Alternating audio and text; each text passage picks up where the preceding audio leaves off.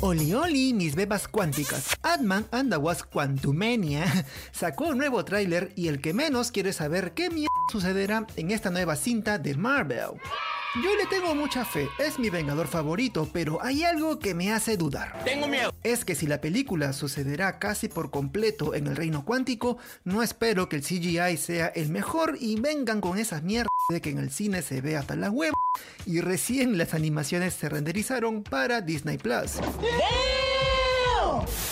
En fin, así las cosas, el segundo avance de Ant-Man 3 trae varios datitos que aquí mismo, en este Pechocho Podcast, pasaré a desarrollar. Ahora sí viene lo chido. Lo primero es la sensación de que Scott Lang, ya saben, la persona que hace de Ant-Man dentro de la ficción, puede morir al sacrificarse para salvar a su hija y seres queridos.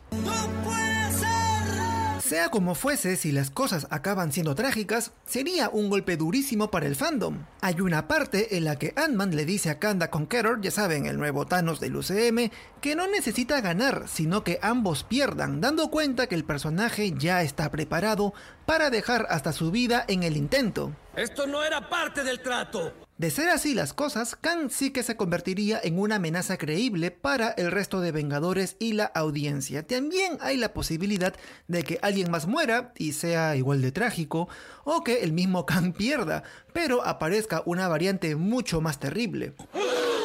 Ahora, con el tráiler también vino la sinopsis oficial, y aquí sí hay mucho por hablar. No lo sé, tú dime. Primero vayamos al dato más simple, el papel de Bill Murray en todo esto. Cuando el texto reseña al elenco, Murray aparece como Lord Griller. Sí, lo sé. Nadie lo conoce y no es para menos, porque solo apareció una vez en The Incredible Hulk de 1972, el número 156. Bruce Banner conoció a Kriller en Microverse, la versión del reino cuántico del UCM, pero bueno, así era en los cómics. Banner aterrizó en un planeta dentro del Microverse llamado Kai o Kai o Kai y asumió su personalidad de Professor Hulk. La idea era llegar allí para ver a la mujer que amaba y finalmente conoció a Kriller a través del Señor de la Guerra Bisis. Esto se va a poner feo. Kriller había creado una máquina capaz de crear la encarnación física del miedo más profundo de cualquiera. Como el miedo más profundo de Banner acaba siendo un Hulk fuera de control, pues bueno, terminó luchando consigo mismo. ¡Eres un monstruo! Kriller no duró mucho más y muere antes del final, así que básicamente ese es el papel que tiene Murray y que bien puede asumir en la cinta, pero ya relacionándose esta vez con Ant-Man. Eso tiene sentido para mí. Otro personaje que también aparece en la sinopsis es Yentorra, interpretada por Kerry O'Brien. Sí, lo sé, lo sé, y aquí vengo a contarte la historia. Pasa que Yentorra es la sobrina de Yarela, el regente gobernante del mundo subatómico y el reino de Kai, ya saben, el mismo que llegó Hulk.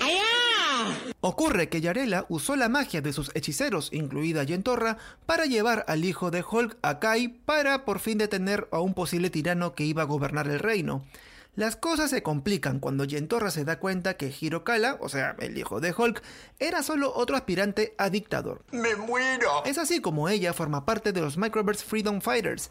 Todo parecía bien hasta que el hechizo de Yentorra para enviar a Hirokala de regreso a su planeta arrasó también con el reino de Kai, a través de un portal del espacio-tiempo. Ay, ¿para qué te traje? Aquí debo advertir que no podemos irnos en floro con estas cosas. ¡Aguanté! Porque lo más probable es que nos cuenten la historia más amplia de Yentorra sin muchos detalles y cómo ella y los Microverse Freedom Fighters sobreviven en un ambiente tan caótico como el reino cuántico. Ah, caray. Eso sí me interesa, ¿eh? Si viste el primer tráiler, habrás notado a tres personajes muy rudos y pechudos. Ya pues, ellos son los Microverse Freedom Fighters y quizá vean en Ant-Man a un aliado al tener en común a Kang como enemigo. A eso se le llama estrategia. Ahora sí llegamos a... Este momento de mierda. No te olvides de darle me gusta a este Pechocho Podcast en Spotify y siempre estar atento a las publicaciones de cada lunes martes. Te lo pido siempre de corazón a corazón. Ya conmigo será hasta la siguiente semana. Chau chis.